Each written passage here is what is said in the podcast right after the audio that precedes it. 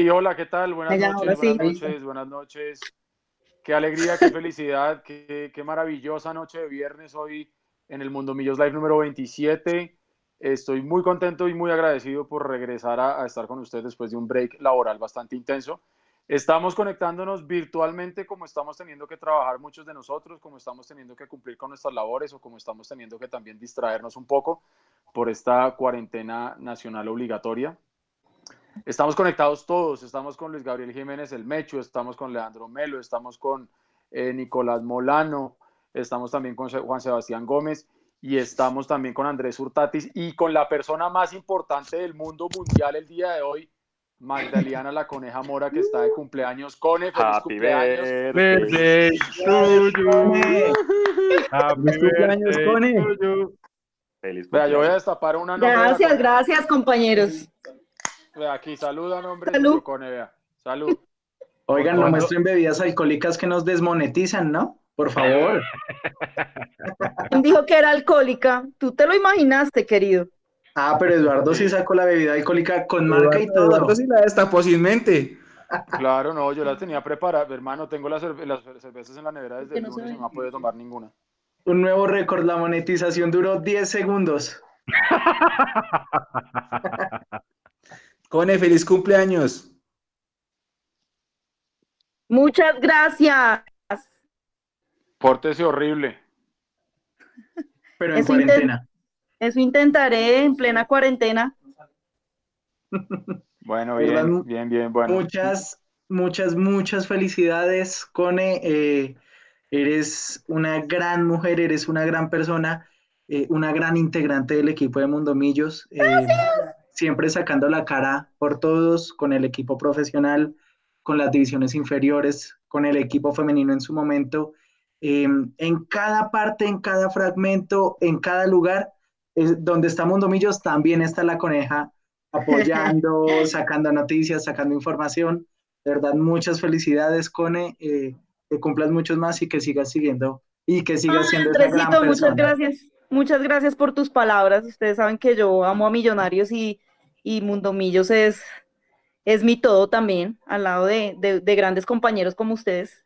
Y nada, ojalá pasemos todos esta prueba que nos pone la vida y logremos salir todos eh, sanos y salvos de todo esto y que nuestras familias también lo logren. Esa, ese- esa es la meta y ese es el mejor regalo que puede recibir no solamente yo, sino cualquier ser humano que, que esté es en este actitud. momento, pues creería yo que es lo, lo más importante, ¿no? Esa, esa Saber es que tengo el cariño de todos, ¿no? Hoy me escribió muchísima gente, muchísima gente por el Twitter, por el Facebook, o sea, Toda La fanaticada. Sí, Sí, el club de me sentí fans. muy amada, ¿para qué? Qué La bueno, fanaticada. bien. Sí, los fans, dice Mecho. Ya después tendremos el tiempo para vernos de frente, darnos los abrazos que nos estamos debiendo. los besos que nos estamos Exactamente, y las, Pero para poder lograr hacer eso, pues obviamente tenemos que ser todos juiciositos y quedarnos en la casa juiciositos. Bueno, voy a saludar a todos mis compañeros. Mechu, querido, mi hermano, ¿qué más? Buenas noches. Hola Edu, bienvenido de vuelta. ¿Qué más, papá? Bien, hermano, ¿cómo va todo? Excelente, hermano. Y ahora mucho mejor. Muy bien. ¿Y muy usted? bien, bienvenido, muy bienvenido. Eh, lo extrañamos Están mucho. como mechudos, ¿no? La gente también, acá la gente está escribiendo que que- qué bueno volver a ver a Eduardo. Eh, lo habían preguntado mucho en los live anteriores, así que bueno, bienvenido de vuelta. Y- muchas gracias. Y nada, usted lidera, usted modera este, este live, así que Bueno, Gracias, Leandro, ¿qué hubo, mi hermano? ¿Qué más? Buenas noches. ¿Cómo va? Mi estimado, ¿cómo me le ha ido, don Eduardo? Un abrazo para usted. Eh, bienvenido de nuevo a la CONE también, un feliz cumpleaños. Y con lo que quiero empezar esta noche, que seguramente de pronto lo hablamos, de pronto no. La Premier League, que anda años luz de distancia de todas las ligas del mundo, anunció el día de hoy el aplazamiento de la competición sin fecha, es decir, ellos tenían plazo hasta el 30 de abril, dijeron, no, qué pena, lo vamos a aplazar hasta cualquier otra fecha. Y aparte de eso, eh, la Premier le pidió a los clubes 30% de descuento en los salarios para mantener el resto de puestos de trabajo de todas la- las empresas. Dos, ayudas de 125 millones de libras para las divisiones inferiores, es decir, para la tercera y cuarta categoría. Y aparte de eso, ofreció 20 millones de libras esterlinas a la sanidad pública inglesa. Y aquí están pensando en volver a hacer un torneo? Vamos muchachos, seamos un poco más serios. Sí, completamente de acuerdo. Ya vamos a entrar a hablar en detalle de la información que tenemos, de lo que se plantea eh, como una de las ideas para retomar el campeonato colombiano en este primer semestre y la verdad es bastante deschavetada a mi modo de parecer. Juan C. Gómez, Juan Sebastián, buenas noches, mi hermano, ¿cómo va? ¿Qué Eduardo? Bienvenido, bienvenido de vuelta. Y pues nada, con lo que decía Leandro, la perla de hoy, eh, imagínense que el famoso tuerquita, como le dice Iván Mejía Álvarez al presidente de la DIMAYOR, le mandó una carta al presidente de Coljuegos, o a la presidenta creo que es, diciéndole como que, oiga, necesito que le cobre más impuestos a la, a la, a la gente para poder financiar con eso el fútbol colombiano, cuando usted sabe que en Coljuegos, pues creo que el 30-25% se tiene que destinar a la salud. Entonces, pues obviamente una propuesta medio, medio ridícula, pero este señor está literalmente viendo por dónde, pero, pero creo que hay cosas más importantes en este momento que pensar en, en el regreso de la liga, pero bueno, ya hablaremos más adelante. Completamente de acuerdo con usted. Bueno, y la magia, como siempre, Nico Molano, ¿qué Nico?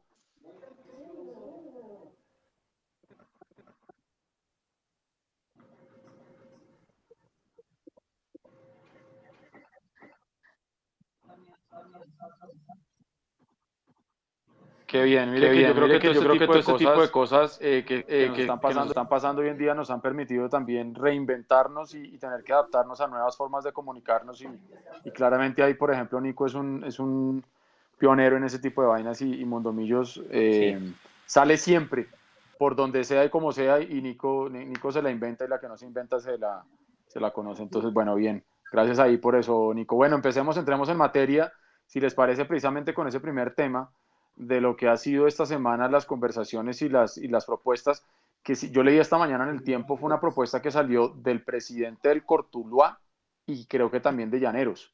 Esta propuesta de, de, juntarlos a todos, como de hacer un mini campeonato, un mundialito ahí chiquito en una sola sede. Eh, obviamente dirían que sería Bogotá. Y sale mucha gente ¿no? a decir, no, entonces van a favorecer a Equidad, Millonarios de Santa Fe yo creo que aquí eso no favorece a nadie porque a mi modo de ver eso, eso es una propuesta completamente inviable, eso es absurdo. Usted se imagina todos los equipos de la liga profesional en un solo lugar donde, por ejemplo, una persona llegue a dar positivo con el virus, la que se puede llegar a armar. Para mí eso, pues desde el punto de vista sanitario, se me hace absurdo. Y, por otro lado, eh, yo creo que no hay que pensar en fútbol en este momento. Yo creo que hay cosas mucho más importantes, no solamente la fase de mitigación en la que ya entramos nosotros con el virus, que es la fase 4, donde ya realmente lo que indica es que se perdió el rastro de más o menos el 10-11% de los, de los casos que hay hoy y, ya estamos realmente, es como, ahí sí como dices, es como cuando usted está parado. Sí. Y el gobierno lo dejó más que claro, ¿no? Eh, eh, el mismo Ministerio del Deporte, en cabeza de Ernesto Lucena, eh, lo dejó claro que hoy en día el fútbol no es una prioridad. Así lo hizo saber de manera oficial. Las comunicaciones que ha tenido la DIMAYOR eh, ya sea al Ministerio del Deporte eh, o a la misma presidencia, como, como ha ocurrido en días. siendo, siendo campeón el Brujas de Bélgica de Eder Álvarez Balanta. Es una decisión que se ha criticado mucho en Europa, ¿no? O sea, sí, dicen que se apresuraron. La UEFA, en cabeza de Seferín, dice que es una decisión apresurada.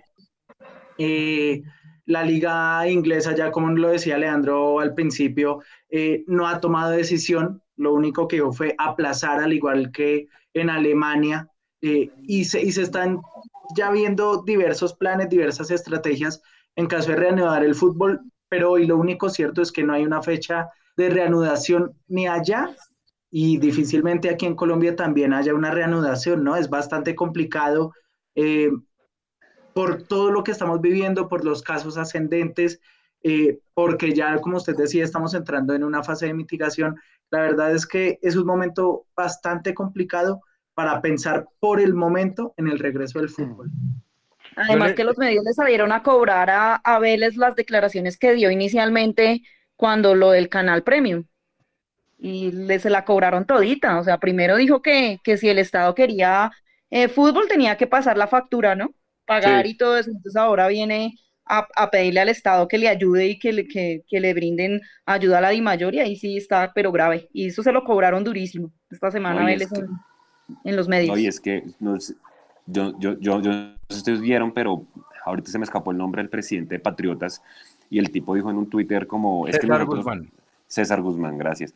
Dijo, nosotros no necesitamos que el gobierno nos ayude, sino que la DIMAYOR sea la encargada porque la plata de los derechos de televisión internacional nunca entró y la estamos esperando.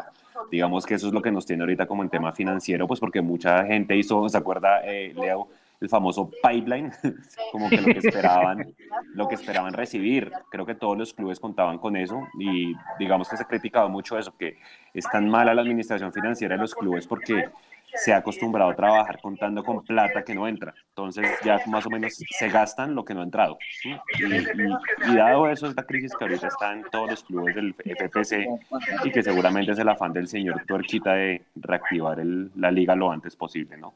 Sí, yo, yo por lo menos lo que, lo que pienso es lo siguiente. En este momento Millonarios tiene un jugador eh, lesionado de gravedad, que es el señor Luciano Espina. Y precisamente por, o sea, ¿cuál es la razón contraproducente para que no se haga ningún tipo de campamento en ninguna parte del país? O sea, es que no puede ser, o sea, Bogotá de una vez descártela por una razón, es que tiene la mayor cantidad de casos de coronavirus.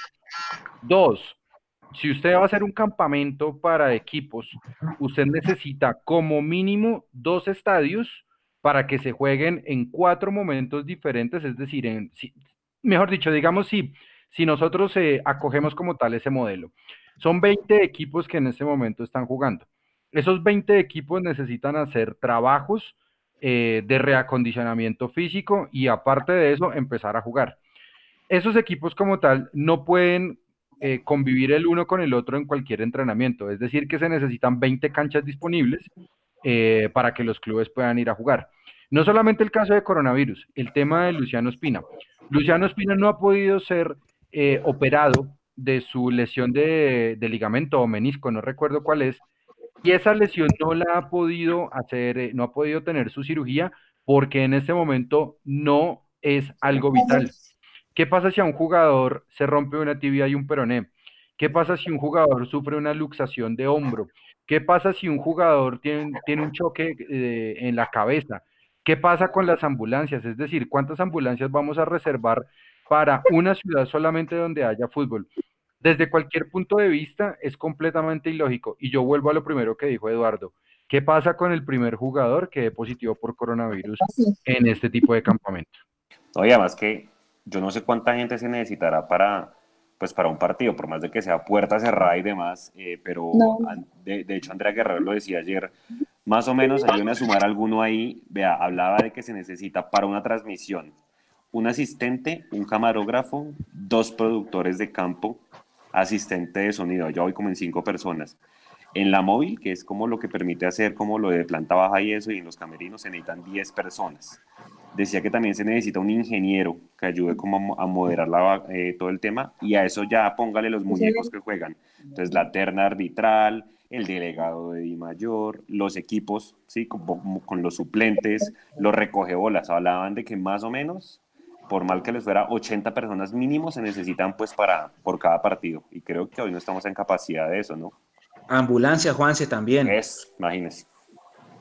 Sí, o sea, se imagina tener que poner ambulancias a disposición de un partido de fútbol cuando realmente en este momento la emergencia que tiene este país no es otra, sino una emergencia de salud.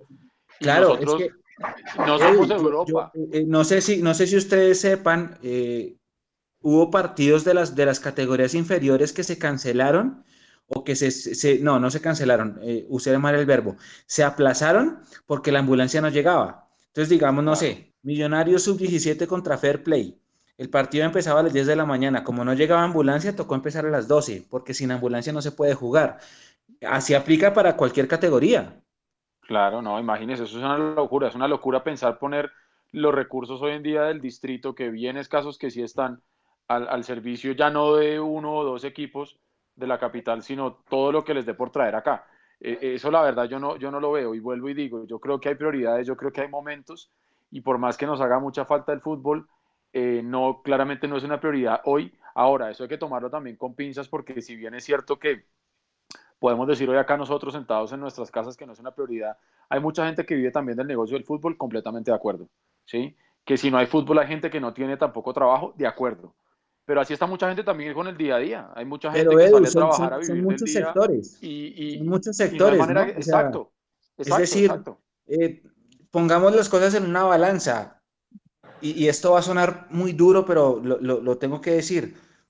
Eh, hay muchos sectores que están sufriendo con, con, ese tema de la cuarentena y del, y del aislamiento porque no hay ingresos. Total. Eh, conozco personas a las que las han mandado de vacaciones, conozco personas a las que le han cancelado el contrato, conozco personas a las que las han mandado eh, de licencia sin, sin eh, no, remunerada, licencia no remunerada. ¿Por qué? Porque la misma economía castiga y es normal. pero, pero hay que poner en una balanza. Entonces, ¿qué está primero? ¿La economía del país o, o la salud? Y es una situación muy difícil porque sí, yo desde mi casa digo primero la salud, pero hay personas que allá afuera dicen, no, primero la economía del país porque no puedo comer. Entonces es muy complicada la situación, es demasiado difícil y, y, yo, uno tiene que tomar partido. Obviamente, lo que, lo que uno diga, cualquier cosa, eh, van a, van a, eh, tendrá adeptos y tendrá detractores. Sí, para cualquier cosa. Yo digo, que yo digo, que prefiero la salud porque falta lo peor. O sea, todavía no hemos llegado al punto máximo de la, de la, del coronavirus y ustedes han visto las cifras alrededor del mundo, está terrible. Si a mí me dicen que hay que estar dos meses más guardado, yo digo hay que estar dos meses más guardado. ¿Por qué? Porque se puede trabajar desde la casa en muchos sectores, pero hay otros sectores que de verdad necesitan la gente afuera y que lo están sufriendo demasiado. Y uno se pone en los zapatos de la otra persona y dice, sí, tienen toda la razón pero Como el sector productivo. El sector claro, productivo es la balanza. ¿Qué, prima, ¿Qué prima?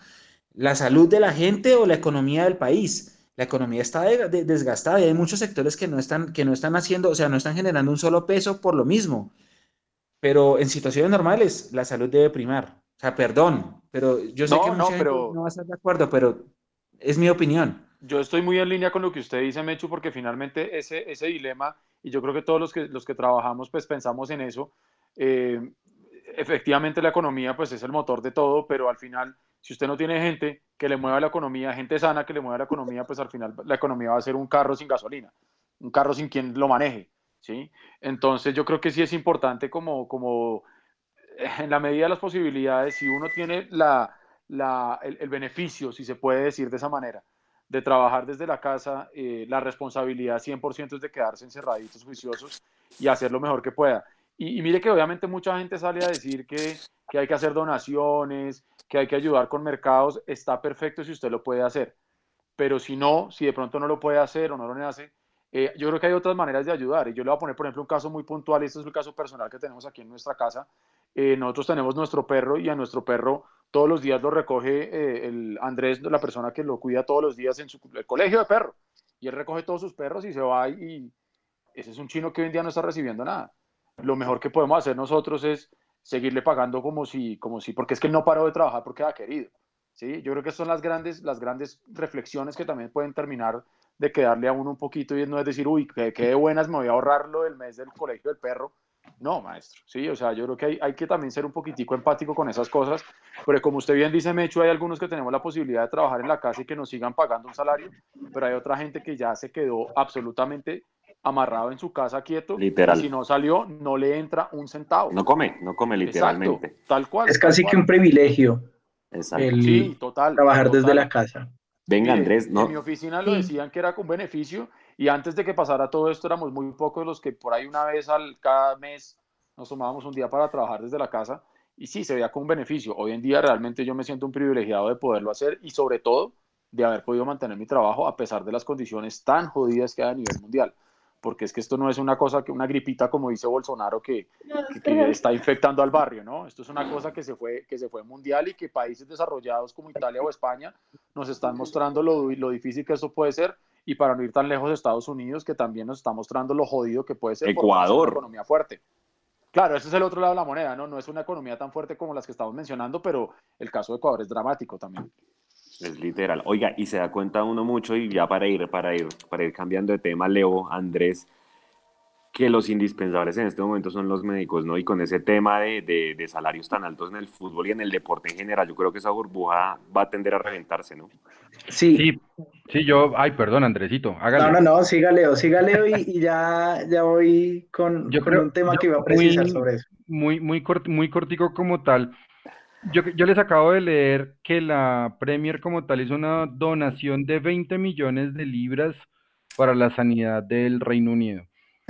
Yo quiero preguntarle a la DIMAYOR y a la Federación Colombiana de Fútbol, ¿cuánto dinero le han dado ustedes a algún centro médico?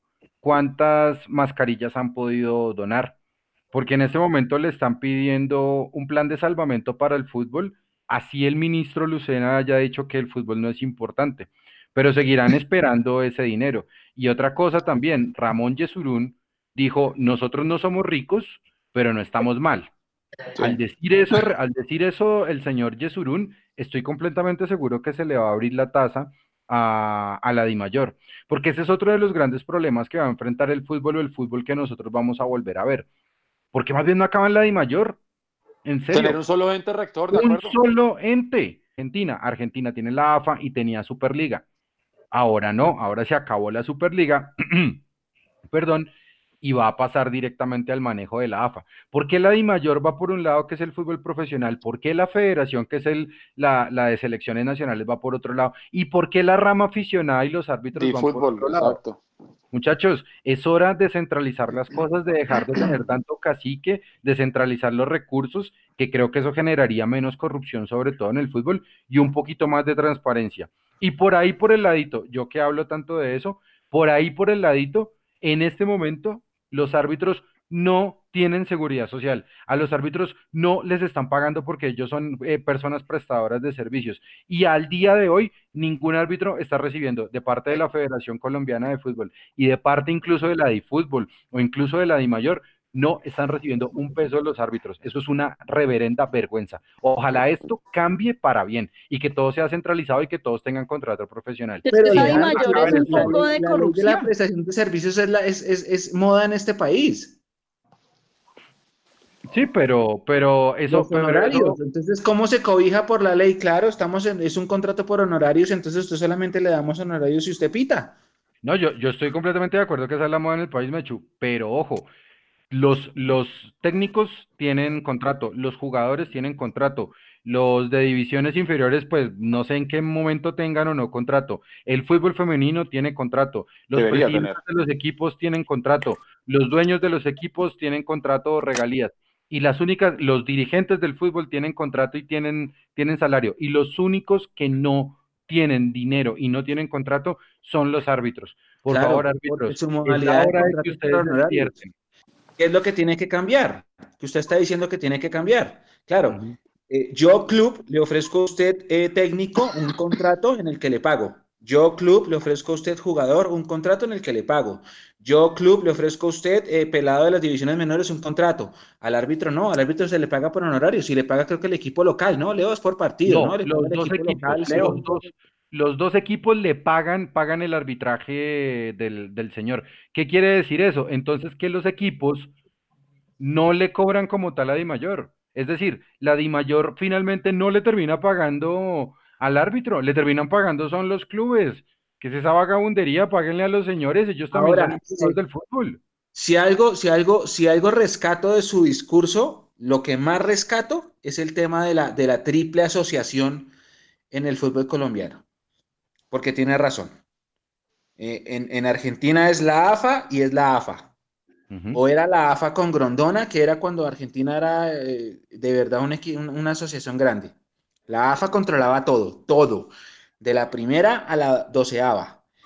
Aquí es lo mismo, acá tenemos eh, la federación, que es que no solo elecciones, comisión arbitral y ya.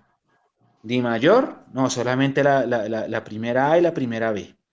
Di fútbol, el aficionado. que debería ser una C. Y, y, eso iba a decir yo, ¿y por qué no hay una primera C? Pues, claro. Porque, porque para la C. ¿Por qué los equipos de la B viven tan cómodos en la B facturando como equipo de la A? ¿Por qué no, les tienen una presión que se llama primera C? exacto, no tienen la guillotina al cuello pues, de saber ah, una categoría. Porque un equipo como el Tuluá, que recibe derechos de televisión como si fuera de primera A porque estuvo en la A, se puede dar el lujo de pagar sueldo de sus jugadores porque de verdad tiene cómo, porque puede contratar jugadores por el mínimo, porque gana como equipo de la A y se puede mantener tranquilamente en la B y nadie lo presiona de abajo con una primera C. Ataquemos, ataquemos, el problema desde abajo si quieren. Sí. sí. Señor Andrés Hurtatis, ¿Está ahí en línea? Sí. Sí, claro. Y me quedo con una eh, cosa adicional que decía eh, Leandro.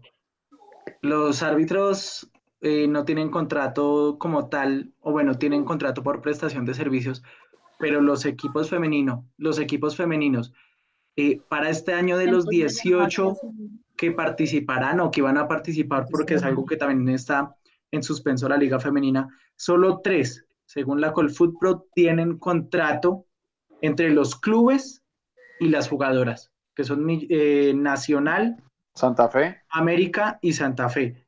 Me decían que también el Deportivo Cali, desde el Cali me decían que también las tienen contratadas, no sé si sea una especie de preacuerdo, pero en dado caso que solo sean tres o cuatro equipos, pero no van eh, más allá.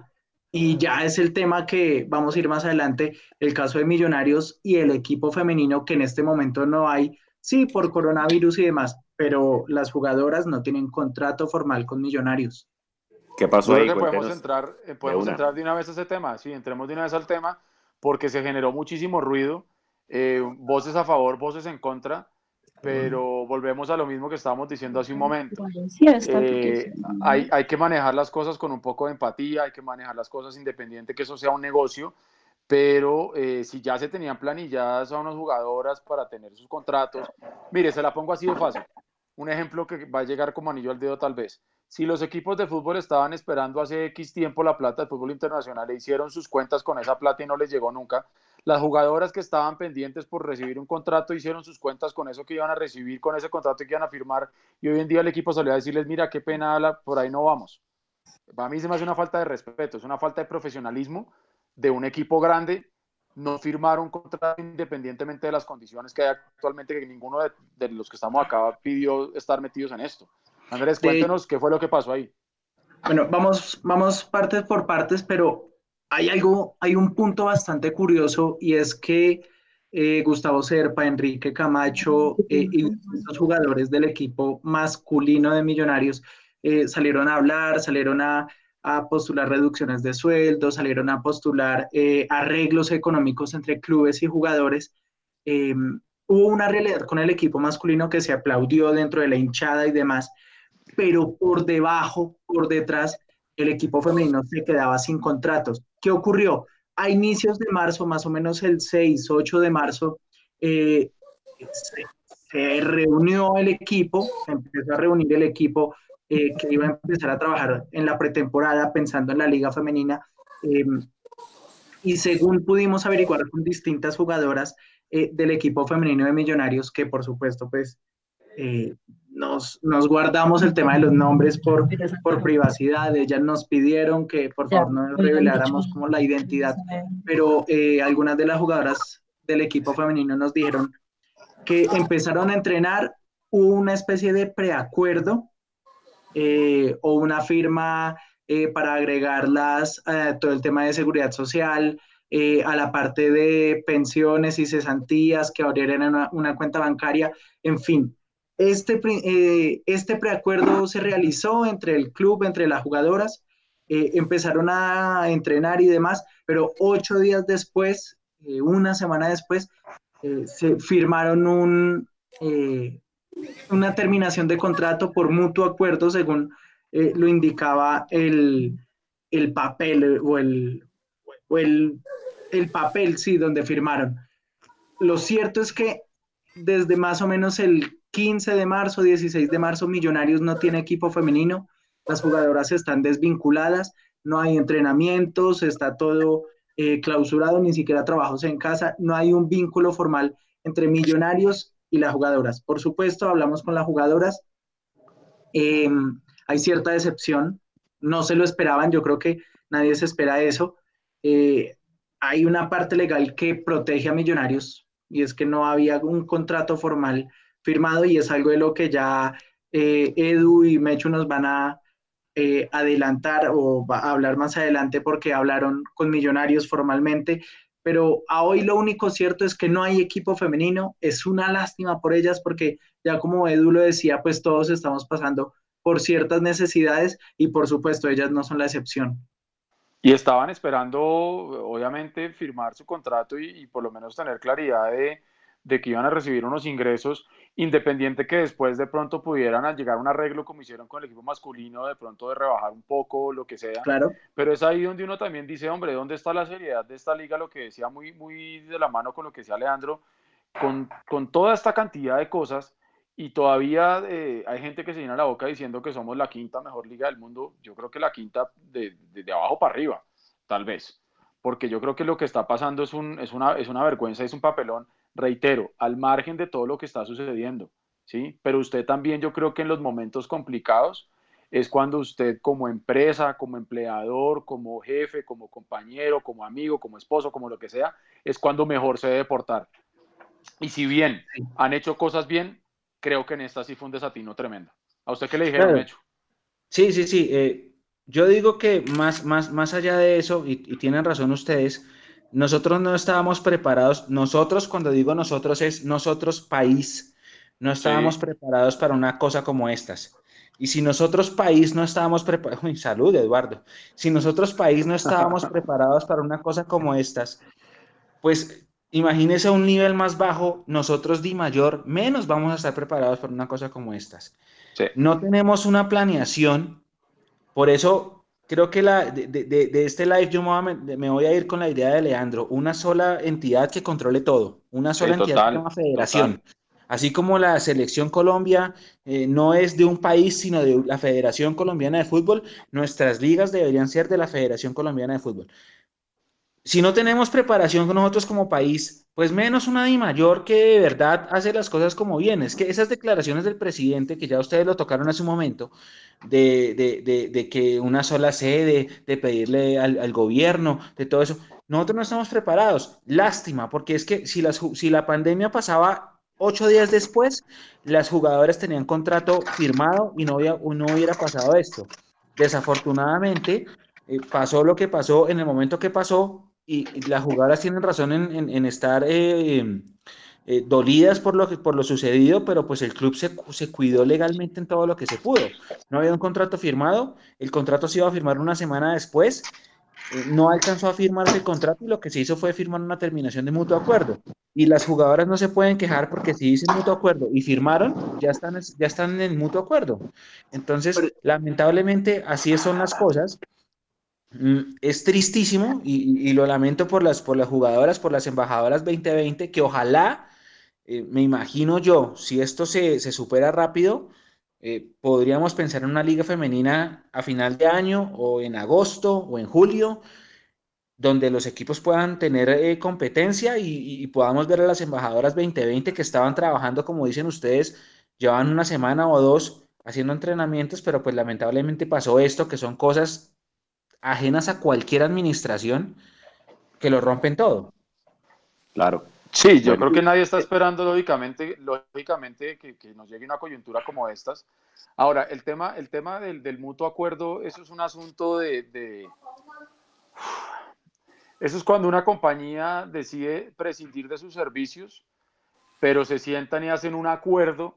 ¿Para qué? Para que eso es cuando no tienen justificación alguna para sacarlo, porque si ustedes lo cogieron en la empresa robando, o cometió una falta de disciplina o se violó una política, ahí tiene una justa causa y lo sacan sin ningún problema. Pero cuando no hay esa justa causa, las compañías usan esa figura del mutuo acuerdo para precisamente decir eso, hagámonos pasito, yo te doy una plática adicional eh, porque no tengo una justificación real para poderte sacar. Entonces, eh, nos arreglamos acá, tú no me demandas, yo no te jodo y nos damos la mano y ya está. Y muchas veces uno termina firmando esos documentos y se lo digo porque a mí me pasó. Yo también firmé, tranquilo. Eh, tuve que, sentarme a firmar esa vaina y uno dice, hombre, qué dolor, ¿sí? Pero también entiendo lo que usted dice, Mechu, que también el, club está blindado, legalmente está blindado.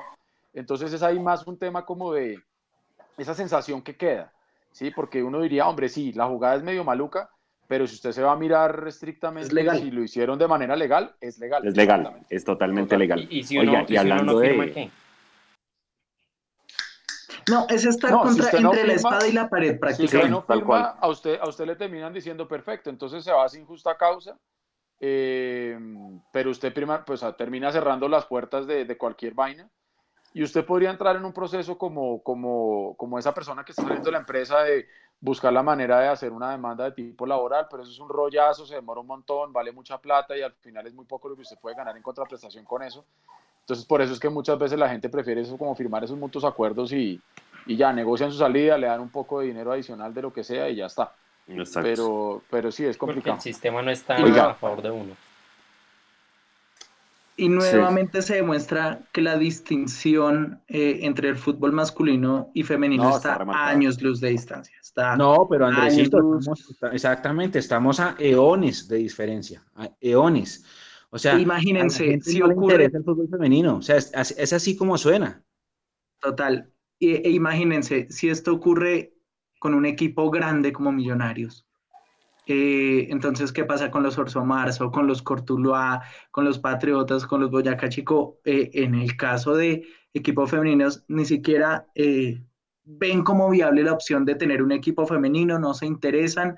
Pronto va a ser obligatorio, pero sigue siendo un tema que dejan totalmente al lado prácticamente. Sí, claro. Pero es que va, relacionado al hecho de eso, de que como los obligan por ley a que, a que hay que tener equipo femenino para participar en competencia internacional, entonces lo hacen es más por eso que por cualquier otra cosa. Los chiquitos por eso no tienen ¿Ya está en vigor la norma o aún no?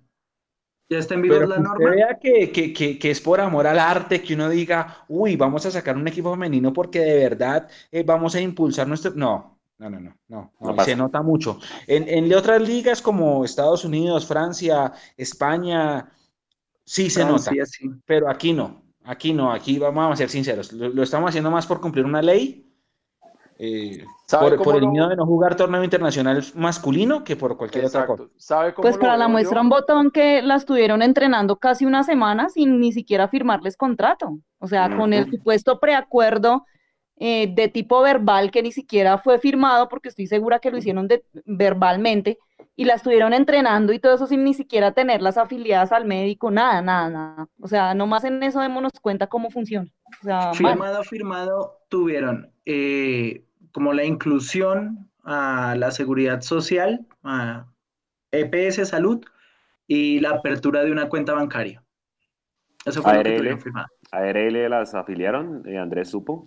Me imagino que sí. de eso no me, de eso me dijeron. Supongo que las afiliaron. Eso ya es un tema más de millonarios. Muchas veces, eh, o el trabajador, o en este caso las jugadoras, no, no, tienen idea, se dan cuenta, no tienen ni idea. En ese caso se blindan legalmente, pero en lo que pudimos conocer y, hablar, firmaron esas dos cosas. De resto hubo eh, mucho acuerdo de palabra eh, o preacuerdo hubo, pero nada más. Mire, yo creo que lo que decía Mechu recién eh, me, hizo recordar una cosa, lo, de, lo de, que los, los, equipos están haciéndolo por obligación para poder participar en torneos internacionales. Eh, eso me, hizo recordar inmediatamente la famosa norma que tuvimos en algún momento que tenía que jugar sí o sí un jugador sub-20, eh, ¿se acuerdan? Ah, sí, le hacían el conejo a la norma y entraba a jugar 14 segundos un chino. No era sub 18, no era sub 20, era sub 18. Creo que era sub 18, una cosa así, era algo bien chiquito, sí, porque entraron pelados de 15 años, una cosa así, tiene toda la razón. Sí. Pero me, hizo, me hizo recordar eso que, que, anotaba Mecho, es como por, como por anotar en la, en la lista de chequeo, decir, listo, lo hice, ya. Pero lo estamos haciendo bien, lo estamos haciendo serio, lo estamos haciendo pensando en un proceso, porque si fuéramos un equipo grande, como, como dice Andrés en la parte del femenino, estaríamos pensando en mantener un equipo, mantener una base, mantener un técnico, hacer un proceso. Yo entiendo que es difícil por el formato del, campeonato que dura tres meses, mantener un proceso del año. Es complejo, de acuerdo, pero no podemos estar dando bandadas cada vez que se acaba una liga, volver a empezar de ceros, volver a empezar con jugadoras nuevas, volver a traer un técnico nuevo, salir a buscar jugadoras. Y bueno, sin duda, lo que está pasando hoy en día le genera pues un, un, bemol adicional a todo lo que está pasando, ¿no? Claro, Edu, pero es lo más curioso. Hay que entender hay que entender una cosa, Edu, y es que las finanzas de los clubes están quebradas, ¿no? Ah, no, lógico, lógico, no, de acuerdo. Es que ahí es donde, vemos usted, que usted tiene una visión empresarial más grande que la de cualquiera de nosotros y usted sabe que eh, si el pasivo no da, porque no da con el solo masculino, pues ¿qué te va a dar con un femenino? Al que no, va a haber nadie porque, ¿sí me entiende? Completamente. Pero también, pero yo también creo, listo, pasa por la parte económica, pero el tema del desinterés es yo creo que compite casi que a la par un equipo como el Junior de Barranquilla, con, una con unas finanzas tan sólidas que tampoco tenga futbolistas contratadas. Vea, es que inclusive yo creo que no hay que ir al, ejemplo del Junior, que sabemos que Junior pues tiene su, su buen músculo financiero. Vayamos a un caso aquí cerquita, aquí a la vuelta de Bogotá, Santa Fe. Santa Fe es un equipo que no está mejor que Millonarios en la parte económica. Santa Fe está quebrado. exacto, y ha manejado un poquito mejor el tema de, del femenino. Ahora, yo creo que es cierto, uno dice, listo, el equipo está quebrado y tiene equipo femenino. Entonces uno diría, de acuerdo, desde el punto de vista empresarial, yo que prefiero tener un equipo quebrado con todas las categorías o tener un equipo sólido no quebrado así no participe en todas. Es el eterno dilema, ¿no? Uf, este es un buen punto, Edu, porque por ejemplo Equidad, Equidad es un equipo que eh, va, a ser, va a ser y será y, fue chico toda su vida, pero infraestructura tiene, divisiones menores tiene, y ese equipo factura lo que ustedes quieran, ese equipo yo creo que no da pérdidas. Seguro. Pero tiene un modelo de negocio diferente al de Millonarios. de que Millonarios diga, haga un, modelo de negocio como el de Equidad, aquí, mejor dicho, nos tiran piedras a todos eh, hasta por internet. Sí, de acuerdo. Mm. Lo que pasa es que Equidad, el, equipo de Equidad Seguros es como, aguanta, es como un departamento, un área de una empresa grande que se llama Equidad. Entonces tienen, tienen un departamento de, no sé, ventas, de mercadeo, recursos humanos, eh, eh, IT, Ah, bueno, y un equipo de fútbol. ¿sí? Entonces, claro, pues también tienen toda esa, esa maquinaria y toda esa empresa al servicio de. Nosotros somos todo lo contrario. Claro, no, y además que... Queriendo tener un equipo para hacer empresa. Y además es que yo, yo, no sé si usted se acuerda cómo llegó la equidad al, a la A. Hace mucho tiempo, eso póngale unos 10 años, el equipo que se ganaba el Olaya subía a disputar la B. Y ahí nació, porque, obviamente la Equidad es un equipo tradicional, digamos, del fútbol aficionado en, en, ese sector. Se ganó, de, muchos títulos que ganaron la uno de esos ganó, subió a disputar la B y, disputó la B como unos seis años y ahí fue cuando llegó en el 2007 a la primera A y ahí se ha mantenido. Y otra cosa, y, hay que, y usted que fue parte también de las inferiores de Millos lo debe recordar, yo estuve en el año 95, 96 en inferiores y en esa época en la Liga de Bogotá ya existía aquí Seguros en inferiores. Yo jugaba contra ellos, yo me acuerdo. ¿sí? Es que equidad, equidad en el profesionalismo tiene muy pocos años, pero en divisiones inferiores y en el Olaya y demás son 40 años, tal vez más. Son 40 años. Es que, es, que es como hablar de un Caterpillar, de un Monserrate, de esas cosas, ¿no? Ah, una, una última cosa para cerrar el tema de fútbol femenino en un país en el que no hay liga porque cada tres meses, cada año es la misma eh, espera de ver si, si va a haber liga y demás, eh, en el que se pueden hacer muchas cosas, pero lamentablemente por recursos o por desinterés no da la talla. Futbolistas como Llorel y Rincón, que están en el Inter, Lady Andrade en el Milan, Angie Castañeda, que pasó por Millonarios en el Cáceres, Natalia Gaitán, em, Em, futbolista, capitana de la selección Colombia, juega en el Valencia de España, si no estoy mal, Lacey Santos, eh, en el Atlético de Madrid. Imagínense, si no hay una liga eh, conformada, si no hay una liga que tenga un sostenimiento, que año a año eh, no solo tenga una duración de tres meses, sino que fuera un poco más larga, en la que las futbolistas realmente se sientan como profesionales. tenemos esas jugadoras de gran calidad. Ojalá tuviéramos una gran liga conformada y pudiéramos explotar todo ese talento y que ojalá Millonarios pudiera participar de forma activa, o no que pudiera, sino que quisiera que tuviera el interés de participar, de sacar jugadoras, de empezar a competir en el, en el fútbol base eh, de forma más... Em, en mayor cantidad y en mayor calidad también. Ojalá Millonarios empezara a pensar también en ese equipo femenino, por supuesto, ahora con todo el tema coronavirus, las eh, pretensiones, la parte económica cambia un poco, pero ojalá Millonarios pudiera meterse eh, de lleno en el equipo, en el fútbol femenino, no solo profesional, en divisiones inferiores y que lograra hacer grandes gestas en esta rama del fútbol. Mire, yo voy a ser abogado del diablo en este caso, porque saben que yo también he sido muy crítico de la directiva de Millonarios, pero yo también me pongo hoy en día, digamos que en los zapatos de ellos, sacando el escenario coronavirus, sacando el escenario en el que estamos hoy, eh, debe ser muy berraco mercadear y vender un equipo que solamente va a tener exposición durante tres meses. O sea, eso también yo digo que debe ser muy jodido. O sea, pero se ha logrado. No, de acuerdo, pero a lo que voy yo es que si usted ya lo logró por tres meses, perfecto, está muy bien. Pero hoy en día, con la situación del fútbol que estamos hablando, que no es un negocio que le esté dando mucho a millonarios, debe ser bastante complejo usted poder salir a mercadear un equipo donde va a tener solamente tres meses, donde seguramente no va a tener las, las, ni las audiencias ni las asistencias, pero no solamente por el tema de, de, de, millonarios como equipo, sino porque la liga femenina, y no quiero que me tomen a mal lo que voy a decir, al contrario, es, es, es apoyando el tema. Hoy, lamentablemente, la liga femenina en Colombia es un chiste, y mal contado, además. Yo, yo lo único, lo único que les, les quiero decir respecto de, como, como para para cerrar es algo muy sencillo. Lo único que le faltó a Gustavo Serpa para ser presidente de la Di Mayor, por lo menos, fue a darle un guiño al fútbol femenino.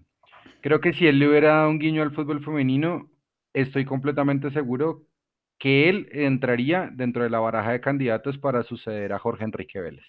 Me parece que se perdió la oportunidad porque gerenciando el femenino, creo que Millonarios le podría haber dado no solo el ejemplo, sino que también él podría haber dado un salto más para aplicar su mejor modelo empresarial, pero en el fútbol colombiano.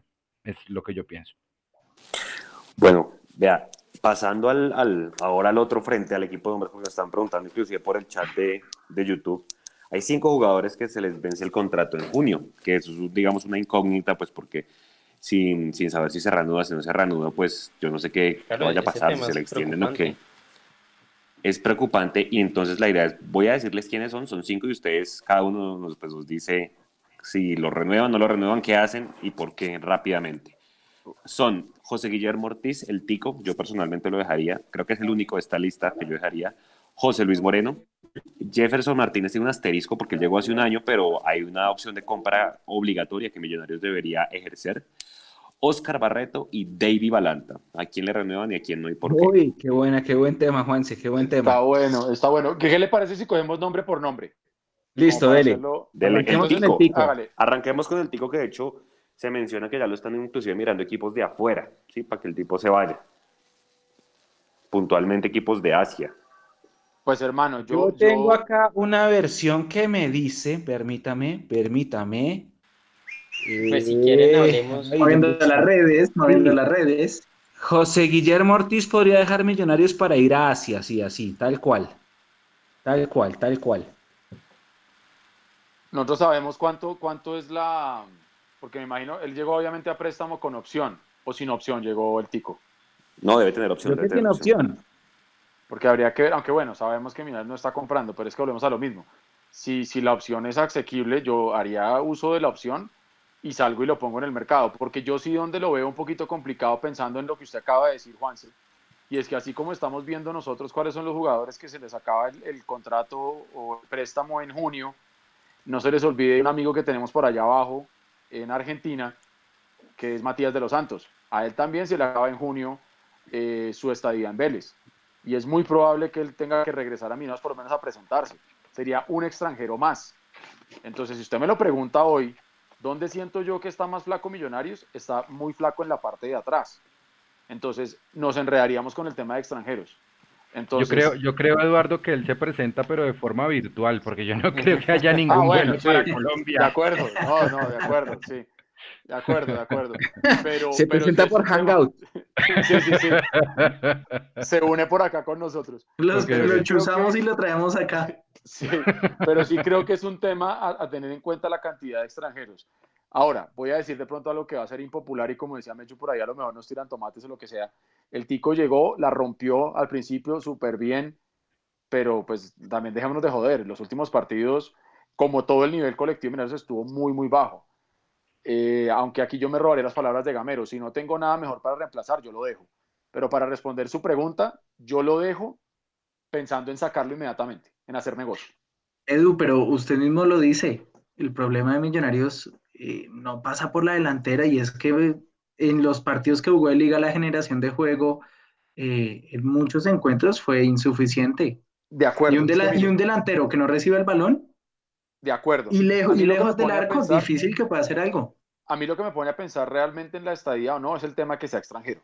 Si fuera colombiano, con lo que ha mostrado, yo digo, bueno, hasta de pronto déjelo. Porque, pero el tema que sea extranjero, pues nos enreda un poco la piola. Y reitero, pensando en lo que puede llegar a pasar con Matías, que no sabemos si va a llegar y se va a quedar, si, si Gamero lo quiera dejar, o si, o si, van a, o si Vélez va a hacer el uso de la opción, que es altamente improbable, porque Heinze ya no está, que fue el técnico que, que, lo llevó junto con su manager, que tampoco está ya en Vélez. Entonces no se sabe qué puede llegar a pasar con Matías allá, ¿no? Y que lamentablemente ha sido un año eh, pasado por lesiones para Matías.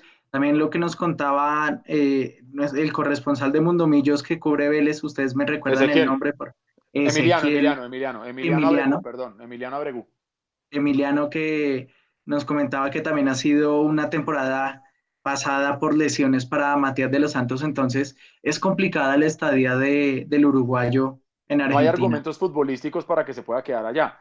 Exactamente. si, se viene para acá, para lo que sea, ¿qué hacemos con el tico? Pero Matías, Matías va a volver. O sea, no, no hay forma, o sea, la única forma es que Harry Potter saque esa varita, ilumine a, a toda Argentina y decidan dejarlo. Pero eso no va a pasar. una persona que jugó, ¿cuántos partidos jugó Matías? ¿Nueve? Y hasta de pronto menos, Mechi, yo creo. Porque por lo menos partidos Digamos que nueve lo convocaron y jugó cuatro. Exacto, eso le iba a decir yo. Partidos completos no jugó más de cinco, eso le iba a decir. Se va a devolver. Y tenemos una dualidad con los extranjeros. Exacto. Ahora lo que dice Eduardo. Listo. Vamos a tener cuatro extranjeros. ¿Matías está para titular? Exacto. Excelente pregunta la suya, Mecho. De acuerdo. De acuerdo. Matías está para ser al menos parte del plantel, porque Matías, yo, yo a Matías lo adoro. Hizo un gol que me, que me valió una estrella. Mm. Pero Matías después de ese gol se ha lesionado mucho. Sí. Entonces, ¿qué Matías va a llegar? Sí, si es un Matías que tenemos que esperar seis meses otra vez para que esté en ritmo, pues la misma hacemos. Nada. Y aparte, Toto quería pagarle en dólares. Peor, y con, un dólar por encima de cuatro mil, olvídese. Es más, con este argumento que acabo de decir, yo le respondo, al tico yo lo dejo ir. No, es que el tico toca dejarlo ir, porque es que por el cupo de extranjeros, eh, es más fácil de pronto contratar un delantero colombiano que... En pesos, además. Exacto. Con el dólar como está, sabiendo que llega Matías y que el cupo, el cupo no da. De acuerdo. Bueno, ¿y qué dicen los demás? ¿Qué dice Leandro? ¿Usted qué, haría con el Tico? Me eh, señor. No, siga, Leo, porfa. Eh, eh, es que es difícil. Yo le, le, digo la verdad, yo en ese momento no estoy pensando en junio, estoy pensando en los contratos que se vencen en diciembre. En serio. O sea, no es como por meter pánico y terrorismo y demás. Y si hablamos únicamente de junio y solamente por el tico, eh, me parece que debemos disfrutarlo más, pero Gustavo Serpa ya dijo que la plata de nómina alcanza solamente hasta mayo. Entonces, si él quiere irse, váyase. Si él puede negociar otras condiciones con Millonarios y Millonarios le ofrece menos y él quiere quedarse, quédese. Si él ve que en Asia está la solución, le deseo muchos éxitos para conseguir un vuelo hasta, no sé, Shanghái, Hong Kong, donde, donde sea. Pero, pero, pero no, si es desde el punto de vista estrictamente futbolístico y de lo que vimos acá y de lo poquito que nosotros vimos de Gamero, me parece que debe irse. Porque es que acá lo más importante no es el jugador, sino el técnico. Y a mí me parece que Gamero no estaba contento con el rendimiento de él. Entonces puede ser como una cuestión de revancha. Pero si yo fuera Gamero y ahí me dicen, en tres meses se tiene que largar Ortiz, estoy seguro que Gamero dice, tráigame un colombiano, le consigo este, eh, para eso tienen a Pitirri y, y salgamos rápido de, del tico. Hurtatis. Andrés. Me mantengo en que dejaría al Tico Ortiz. Es un delantero con proyección, es un delantero con eficacia, es un delantero que en sus buenos partidos con Millonarios ha demostrado todo su talento. Me parece que el problema pasa eh, de más atrás, ¿saben? Como lo decía antes, falta generación, pero con buena productividad en el equipo se puede mostrar todo el talento del Tico en Millonarios. Yo lo seguiría dejando, eh, lo seguiría eh, manteniendo en Millonarios y al que buscaría darle una salida por terminación de contrato es a Matías de los Santos. Eh, es, una buena, es una buena teoría, Andrés. Gracias por, por, brindarla, porque ahí va mi pregunta. Ortiz es un jugador de selección, es un killer de selección, es titular en selección. tiene una proyección internacional bárbara, pero bárbara, porque si a Costa Rica le va bien, a ese jugador le va bien y a nosotros nos iría bien. Pero también sabemos que nosotros, como nosotros club millonarios, eh, si algo tenemos mal es que no sabemos contratar ni vender. Si a mí me dicen esto, yo digo, vendamos a Ortiz. Lo que decía Eduardo, repatriemos y vendamos. ¿Tendremos cómo vender a Ortiz? Porque es que Ortiz es un jugador top selección. Es, él es top selección Costa Rica, es titular. Él es, él es a Costa Rica lo que Wilker es a Venezuela, titular fijo. Sí, y a Wilker no lo hemos podido vender. ese es el punto. Wilker tampoco ha logrado venderse. Pero si pueden brindar más talento, más juego eh, y pueden aportarle mucho más a Millonarios, prefiero dejarlos. ¿Por qué no? Las finanzas se recuperarán de otro modo, pero eh, con una parte futbolística eh, complicada, sin mucho futuro, también eh, hay una parte económica que no tendrá mucho futuro. No sé si... Es una apuesta, ¿no? entender. Exacto, pero yo también debo jugar, no solo arriesgarme, sino jugar con mis eh, mejores elementos, con mis mejores recursos. Y si los tengo en mi equipo, no puedo desaprovecharlos. Y es que, mire, hay otra cosa que yo creo que tenemos que adicionar aquí a la ecuación, y es eh, buscando precisamente el periódico de, creo que esto es del miércoles tal vez, sí, martes, em, lo, que, lo que salió a decir Jan Infantino, de lo que todos sabemos que después de esta, de esta pandemia, cuando ya todo esté ok, el mundo va a cambiar radicalmente en muchas cosas. Y Jan Infantino ya salió a decir que el fútbol tiene que ser más solidario, que el fútbol tiene que ser menos arrogante, incluso creo que fue lo que dijo. Yo creo que eso también va a cambiar mucho las dinámicas de negociación, las dinámicas de pronto de los montos. Eh, yo creo que eso puede llegar también a impactar mucho y yo creo que los equipos deben prepararse desde el punto de vista empresarial, desde el punto de vista de negociación para un nuevo escenario. Porque todos, cuando volvamos a la vida normal, nuestros trabajos van a ser distintos, la forma de trabajar va a ser diferente, la forma de negociar va a ser diferente, la forma de comprar y vender, todo va a ser diferente.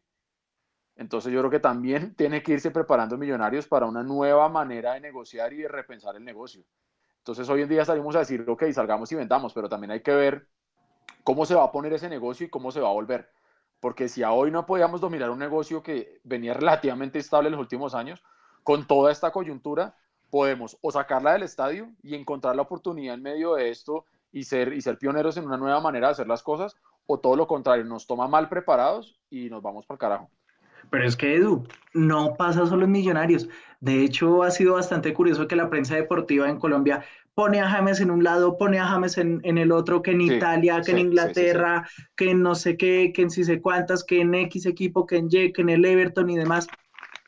No sabemos de qué forma pueda cambiar la forma de negociar el fútbol o los futbolistas después de esto. Mire, de hecho ha habido posturas eh, o rumores también, porque al fin y al cabo cosas oficiales en el fútbol, hoy en día muy pocas, em, a excepción de lo que hablábamos de la Liga de Bélgica. Pero mire, eh, ha habido posturas, rumores que dicen que en Europa abrir un mercado de pases eh, desde, el, desde la reapertura del, del, libro de pases y demás en Europa, cuando se solucione toda esta situación, hasta el 31 de diciembre.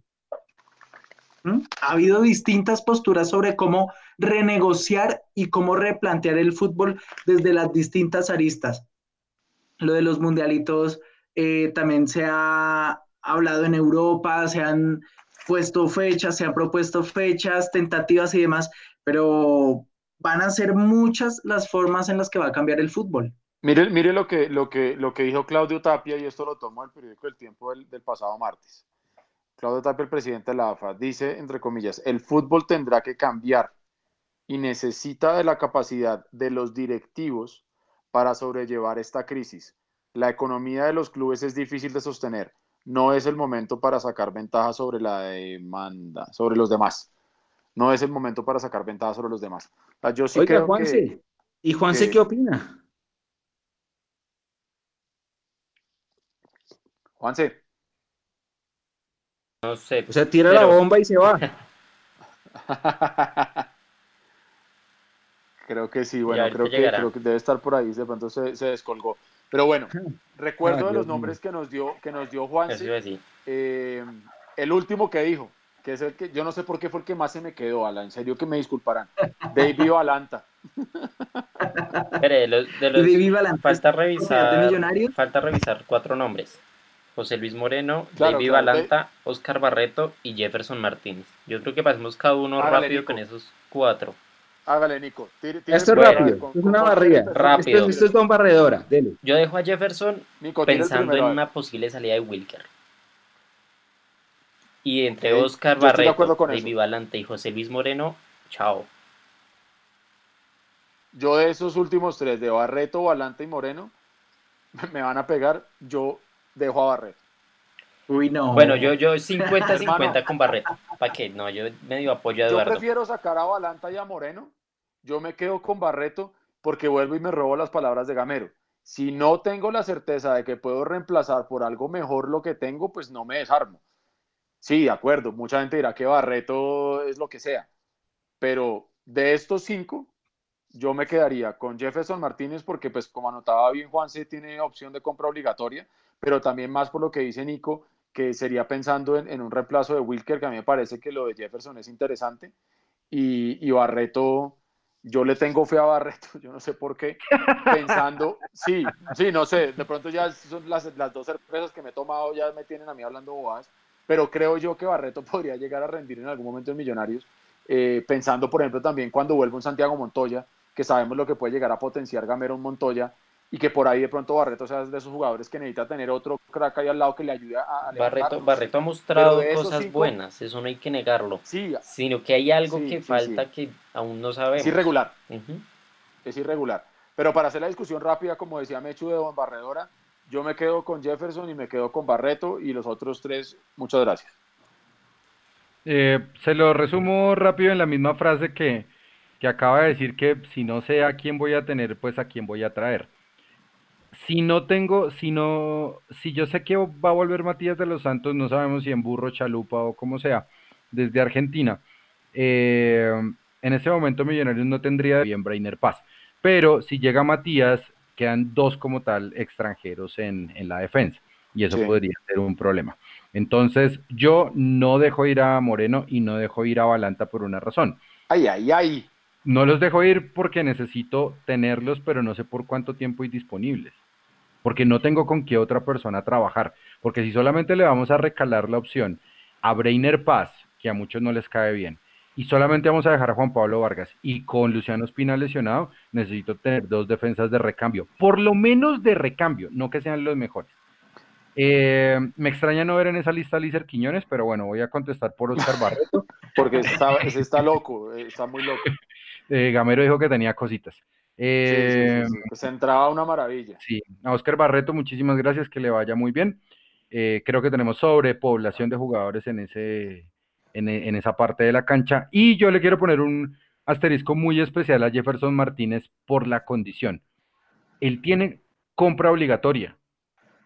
Punto. Si él tiene compra obligatoria, hace parte del inventario de millonarios, a menos que, no lo sabemos, no lo puedan comprar por alguna razón. Y a menos que Wilker Fariñez pueda salir. Yo hago una pregunta. ¿Qué tipo de movimientos van a hacer, va a ser millonarios para poder vender y comprar jugadores sin poderse trasladar de ciudad. Y sin poder mostrarlo, Leo, porque sí, claro, cosa, todos estamos pensando tener una Copa América donde le estábamos apostando todas las fichas a que Wilker tuviera una super Copa América con Venezuela para que se valorizara y poderlo sacar a la par de la competición de la Sudamericana con nosotros. Y vamos ya tenemos Copa América hasta el próximo año. Vamos a comprar y a vender a la tapada. Es decir, en estos momentos Millonarios empieza a jugar póker. Tal cual. Igual en este momento el más vendible, ¿quién es? Tengo una pregunta, tengo una pregunta de esas que... A ver, Mecho. Una pregunta de Live, de Live 27. Eh, porque, porque ustedes lo dijeron muy bien. Jefferson Martínez es una compra obligatoria, sí. Pero yo escuché que las competencias sudamericanas y libertadores ya no se juegan más. Yo también oí lo mismo. ¿Cierto? Sí, hay que ver si es oficial, pero yo oí lo mismo. Entonces, si no se juegan más, ¿qué va a pasar el otro año? O sea, supongamos que el segundo semestre de 2020 retoma eh, competencias eh, locales normales. Se reanuda la Liga Argentina, la de Chile, la de Paraguay, la nuestra. Entonces, ¿quién va a jugar la Libertadores 2021? No, eso, eso es una mezcolanza tremenda. Ahora, ¿qué va a pasar? Habría que ver realmente. Nosotros, porque lo mismo. Estamos esperando rival. ¿Cuándo vamos a jugar con el siguiente rival? Yo creo que Mechu depende de lo que decían con este torneo, ¿no? Si terminan este torneo, con lo de este torneo. es Conmebol, Nico. ¿Qué va a pasar? No, no, no. Este torneo es local. Sí, pero lo que yo digo es Conmebol. ¿Qué va a pasar en Conmebol? Exactamente. Ahora, yo diría que yo también leí lo mismo que usted dice, Mechu, yo también, yo también leí eso por Twitter, pero yo me, me, pregunto, igual todos sabíamos que, el, que la ronda grande final de Sudamericana venía para el segundo semestre del año. Sería un desacierto pensar que, que se aplacen las competiciones para el siguiente año por lo que usted acaba de decir tal cual. Entonces en el 2021 Sudamericana y Libertadores, ¿quién la juega? Y o sea, se es un torneo de Sudamericana y Libertadores de 100, eh, exacto, de 80 equipos, 60 grupos, 40 fases preliminares no, no, pues no, me hace sentido, pues no, no creería. Y creo que es mucho más fácil la sudamericana porque la Libertadores puede tener mayor grado de complejidad por lo que son grupos, por lo que son más partidos. Las sudamericanas son fases de ida y vuelta y sale. Y creo que es mucho más fácil dentro del calendario que pueda llegar a quedar del segundo semestre, asumiendo que esto vuelva en junio o en julio, es más fácil acomodar un partido de ida y vuelta en, en, tres, cuatro meses que sí toda una logística de, grupos de, de, cuatro equipos. Eso es más complicado en la Libertadores, me refiero pero también habrá que ver qué pasa con eso. Pero lo que sí es cierto es que si no tenemos competencia internacional, pensando en Wilker, sudamericana, y no tenemos la Copa América para que él se mostrara con Venezuela, ¿cuándo le vamos a dar esa vitrina a Wilker para que tenga ese gran escollo internacional, se pueda valorizar fuertemente y ahí aprovechemos para salir a vender? Porque Wilker lo compramos pensando en eso y como bien decíamos hace un momento, no se ha podido vender. Y es como, como, pucha, compramos un carro clásico para tenerlo en el garaje pensando que se iba a valorizar para salir a vender más adelante y al final se terminó fue desvalorizando y, se queda como un cariño verdadero. ¿No se ha podido vender o el papá de Wilker no ha dejado que lo compre otro? Exacto, que en la práctica al final la misma cosa. Exacto. Pero entiendo, pero entiendo lo que usted dice, entiendo lo que usted dice, claro.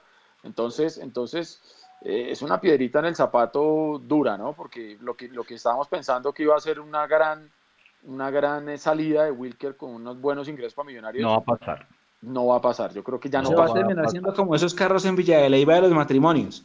Algo así, un cariño verdadero, brutal, que qué lindo como se ve cuando sale, pero, pero nadie lo quiere. Sí, préstamelo un ratico, pero no lo va a comprar. Diga, falta Andrés por darnos la opinión y Juanse, que también se perdió. Bueno, bueno eh, Tatis, ríguese. En el caso de el Tico Ortiz, como les decía, yo lo dejaría.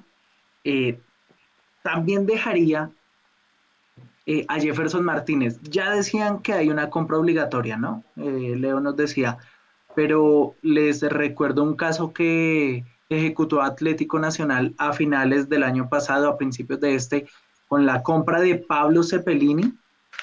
Compró al futbolista e inmediatamente lo vendió al Cruz Azul de México.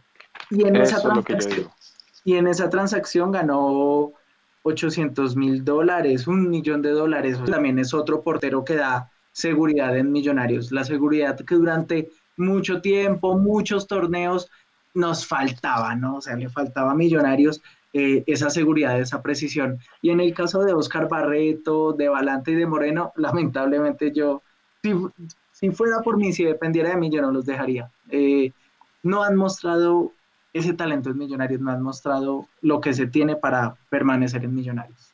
Y yo Gracias, Andresito. Aprovechando el comentario de Andrés, yo también lo tengo que decir, porque Leandro dijo que los dejaba. No, ¿quién fue el que dijo? No, Leandro, ¿no?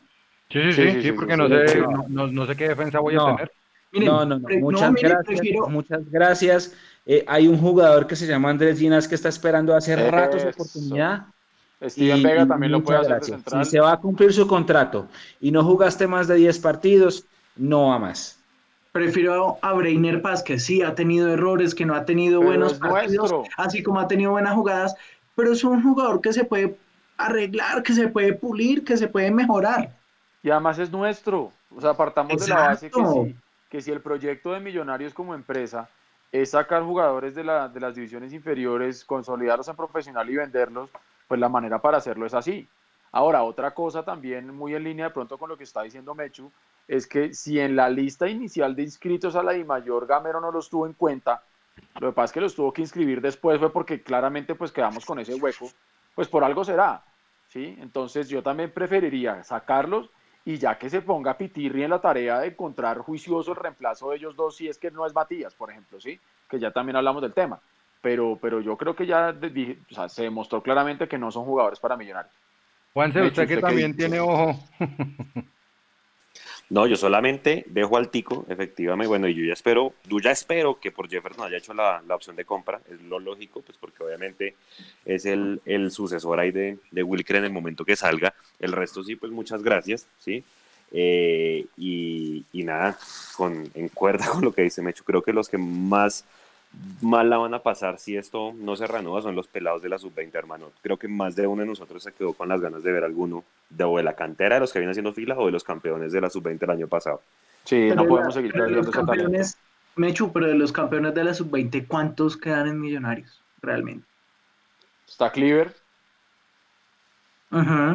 Está Juan Moreno. El equipo campeón está el arquero Juanito Moreno, está eh, Guevara.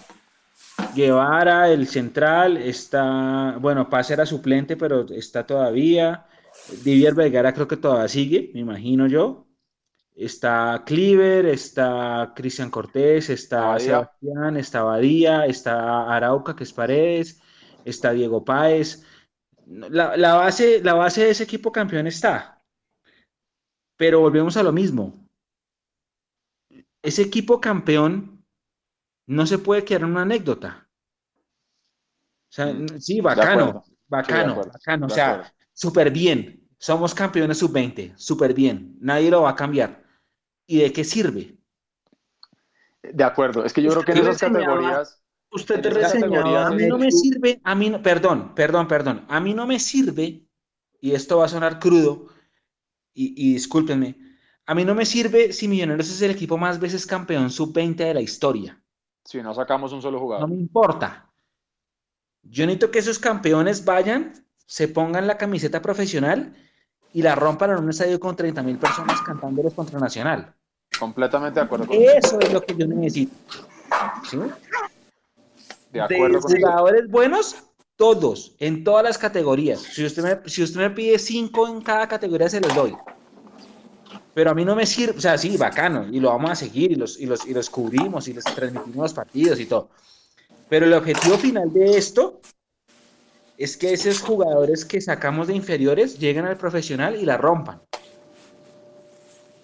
De ese la rompan en 2009, de y la rompan en 2009, ganen o no ganen, denos, denos, denos alegrías y, y, y, y denos satisfacciones, ¿sí? De ese equipo campeón del 2009, eh, de la sub-20 que usted alguna vez reseñaba, Mechu, ¿cuántos llegaron a la profesional?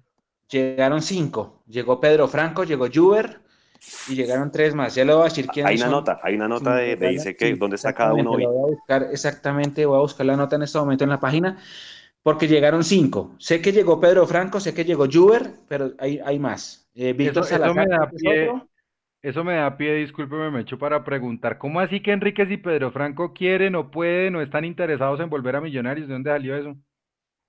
Yo ya le cuento. a ver, Juan. Enríquez dicen que, que volvería, que inclusive de hecho a Enríquez lo buscaron antes de que llegara David Valanta. Eh, y eh, pues ahora como no arregló con, con, Vasco, pues digamos que volvería, pero pues tendría que bajar mucho el sueldo. Y lo de Pedro Franco. Y a Moreno. Esa puede ser. Pues me parecería excelente. A mí no se me Si lleguen esos dos, a mí se me hace excelente.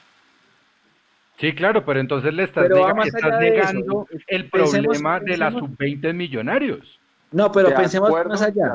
Si, la política de contratación eh, nos dice que, que Gamero tiene que poner jugadores que vengan de abajo para potenciarlos y venderlos, porque así es como suena la política de contratación de millonarios. Y, perdón si, si la gente no entiende, pero es así. Es, así. Suba jugadores, póngalos y los vendemos, o tráigame jugadores, los ponemos y los vendemos, ganemos o no ganemos. Así, esa es la política de millonarios, perdón. Así es, así es. Eh, jugadores de abajo hay un montón. Y, tienen que anotar el nombre de Juan David Moreno porque Juan David Moreno es la joya de la corona. No diga esa palabra corona hoy en día, Mechu. Era coronavirus.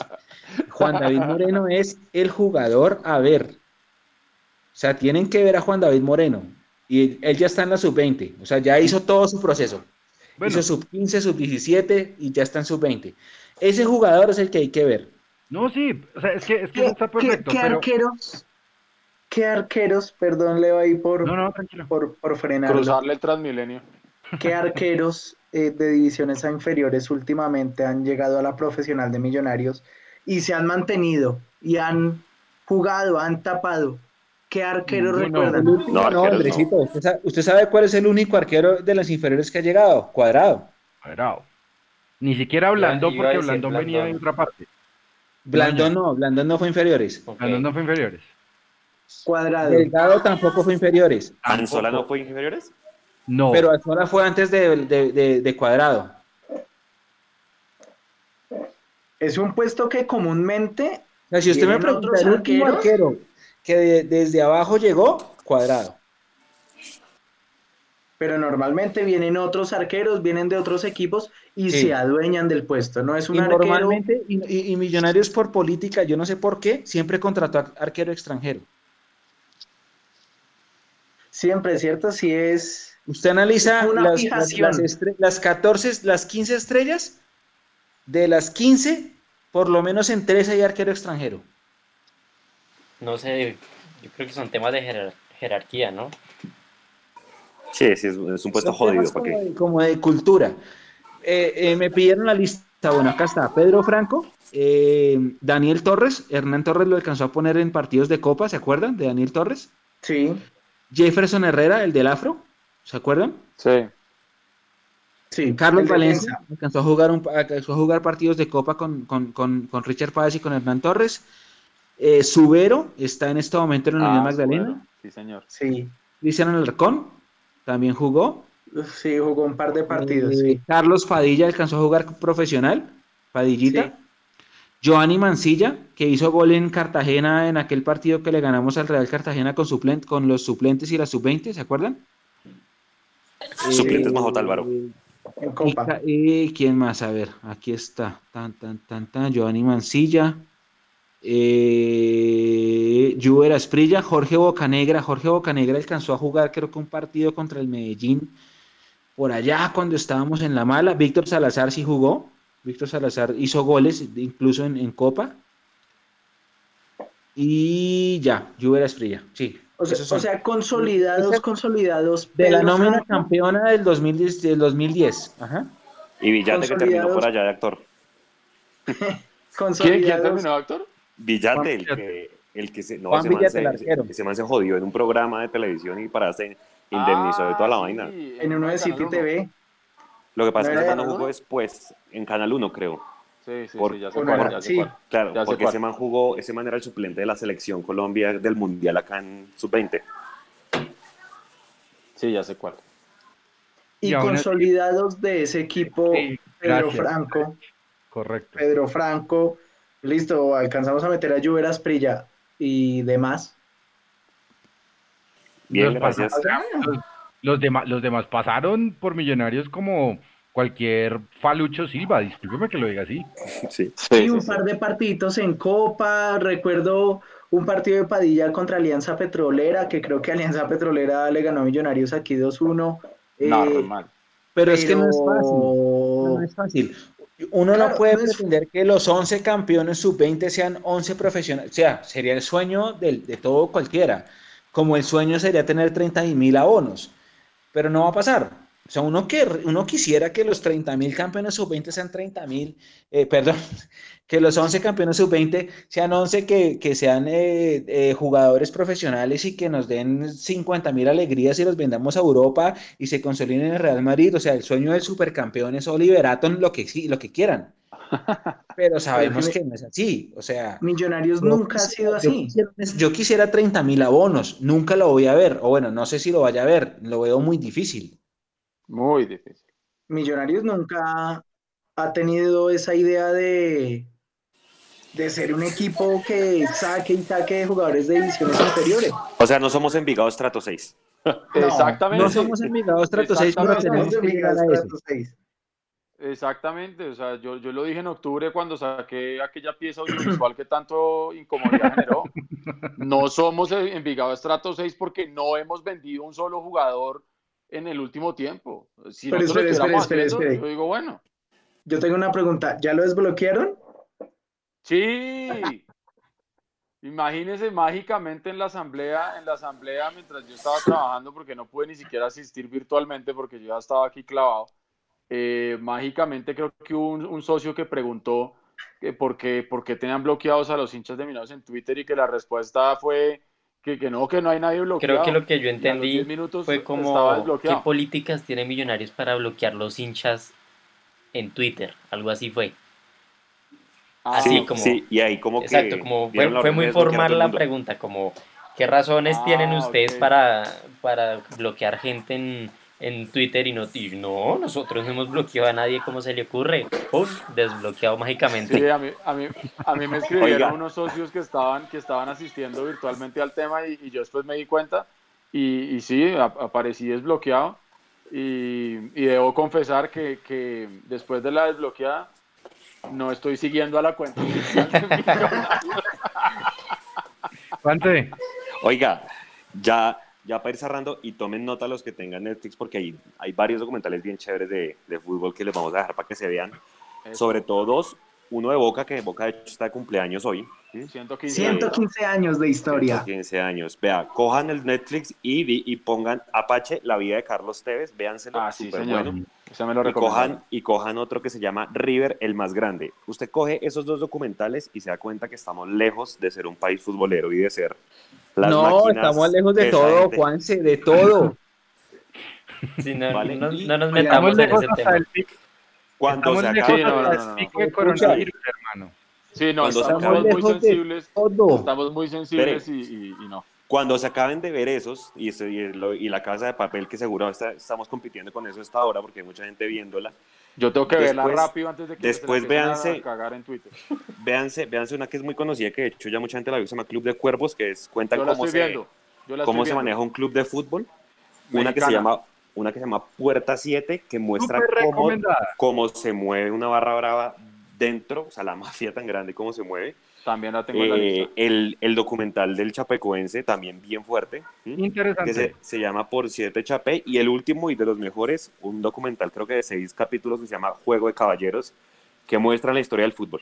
la, Eso la han recomendado bastante. Buenísimo, buenísimo, ya me lo vi. Eh, es un espectáculo ese, pero está errado históricamente. Sí, sí, sí, quiero dejar un par de errores. Pero para, para, los que tengan DirecTV y puedan entrar a DirecTV mm. Go, ahí está la película de Maradona y la película de Messi.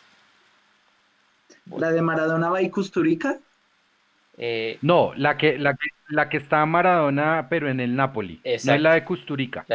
Es la que tiene imágenes inéditas de Maradona en, el Napoli. unas imágenes, me parecen impresionantes de, del fútbol de esa época. Eh, exquisito. Comentario recontra impopular, yo me vi el de River y la verdad, sí, muy bonito, 115 años y demás, pero mm, mm, no, no, no me gustó. ¿No le gustó? No, no, no, pero es que está bien, está bien. Yo también, yo también digo lo mismo. Lo, que digo es que yo comparo eso con, lo que estamos haciendo acá en Colombia. Ah, ah son, son como 230 años. Sí, no. Sí, nada que ver. yo también les voy a dejar un documental muy bueno, me lo vi hoy.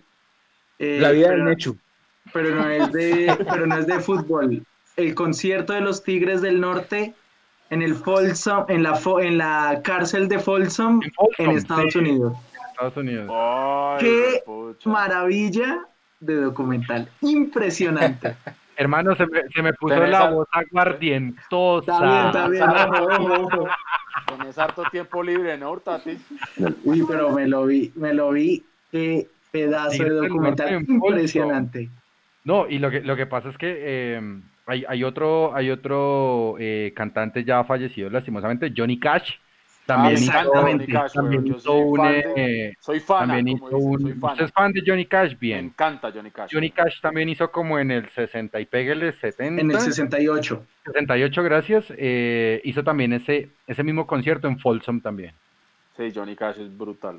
Sí, muy bueno. Bueno, tema... Impresionante. El tiempo extra que vayan pensando jugadores con el número 27. El Tico, Piconis.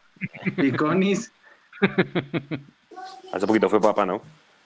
Sí, sí, sí, Padilla no tenía el 27, precisamente. Creo que sí, creo que sí, creo que sí. El Tico, el Tico, hablando del Tico. El Tico, tiene el 27.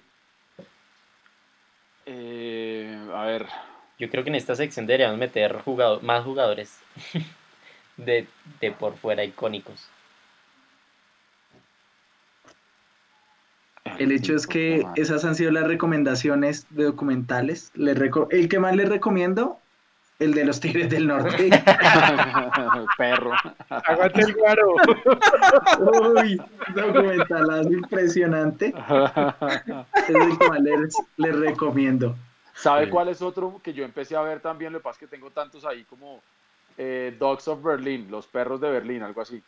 Es también muy bueno y tiene que ver con temas de fútbol alemán, muy bueno también. Es recomendado. Y, este que, usted decía y, no me aguanté tres capítulos, me dormí. ¿Cuál, cuál? El de Sunderland.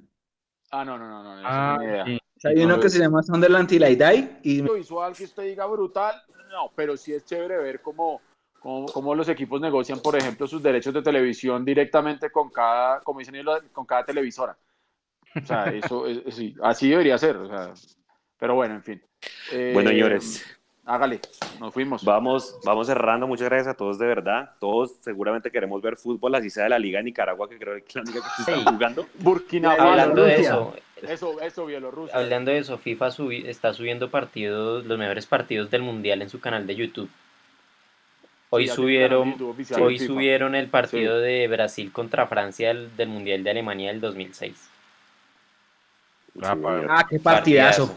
Ese partido, ese partido es lindo desde lo táctico. Sí, yo lo estuve viendo y es... La forma como Francia le gana a Brasil es hermosa. Yo ese, es un gran partido para ver. Es, un fútbol muy distinto al de ahorita. No, ese partido en un sentido estoy que me veo hasta un Fortaleza Tigres. Ahí hay para ver. Pero, pero Andresito, Fortaleza Tigres es muy bueno desde lo táctico. también. Y en divisiones inferiores también me lo veo. No, un 20 contra Fair Play. Carajo. Eso lo encuentra. No lo cambio por nada en este los, momento. Los partidos del los mejores partidos del mundial los van a encontrar en el canal de la de YouTube de la FIFA. Creo que se llama FIFA TV. Sí, FIFA TV se llama, sí. Bueno, lo abrieron hace poco, de hecho hay material para entretenerse, entonces pues ojalá todo esto pase, todo esto y pues, podamos volver al estadio ahora a, Millos y, a, y a, las mejores ligas. Yo creo que en Europa la cosa se va a demorar, pero bueno, esperemos a ver qué pasa. Nos hablamos que la otra semana, un abrazo a todos. En Europa se va a demorar porque tienen sentido común. Sí, exactamente. Y aparte de todo que ya la pandemia les ganó. Ya se dieron cuenta que esa vaina o se la toman en serio y atajan un poquito el cuento eh, aquí todavía, afortunadamente, por lo menos en Colombia no hemos llegado a ese punto, pero volvemos a lo mismo. Hoy con Juanse, de hecho, en la tarde mirábamos una gráfica que me compartieron a mí de, de, de una de las, de las personas con las que yo trabajo y se veía, se veía que, que, de acuerdo a esa gráfica, el pico fuerte en nuestra región, eh, hablando específicamente de Colombia y de ese país donde me mandaron eso, que empezaron muy al tiempo la, la, la, la enfermedad en ese país, el pico fuerte es ahora finalizando abril y saldríamos en teoría. Hay que, hay que guardarnos, Edu. Sí, total. No hay, hay que guardarnos, o sea, respetando cualquier postura eh, eh, económica, eh, industrialista, lo que sea, hay que guardarnos. Sí, no hay de otra. Viene lo peor, todavía no, todavía no ha pasado lo peor. y la gente no, no le ha puesto cuidado a esto y viene lo peor. Exactamente, sí, hay que, hay que tener mucho cuidado. Y, Ahora, si quieren ver especiales, busquen en YouTube eh, Newpi contra Franco Canadiense. Es el mejor partido del mundo. Y aparte que además que dura como dos horas. O sea, esa, no más. Para la cuarentena es buenísimo porque pasando de una mitad de la cancha a la otra,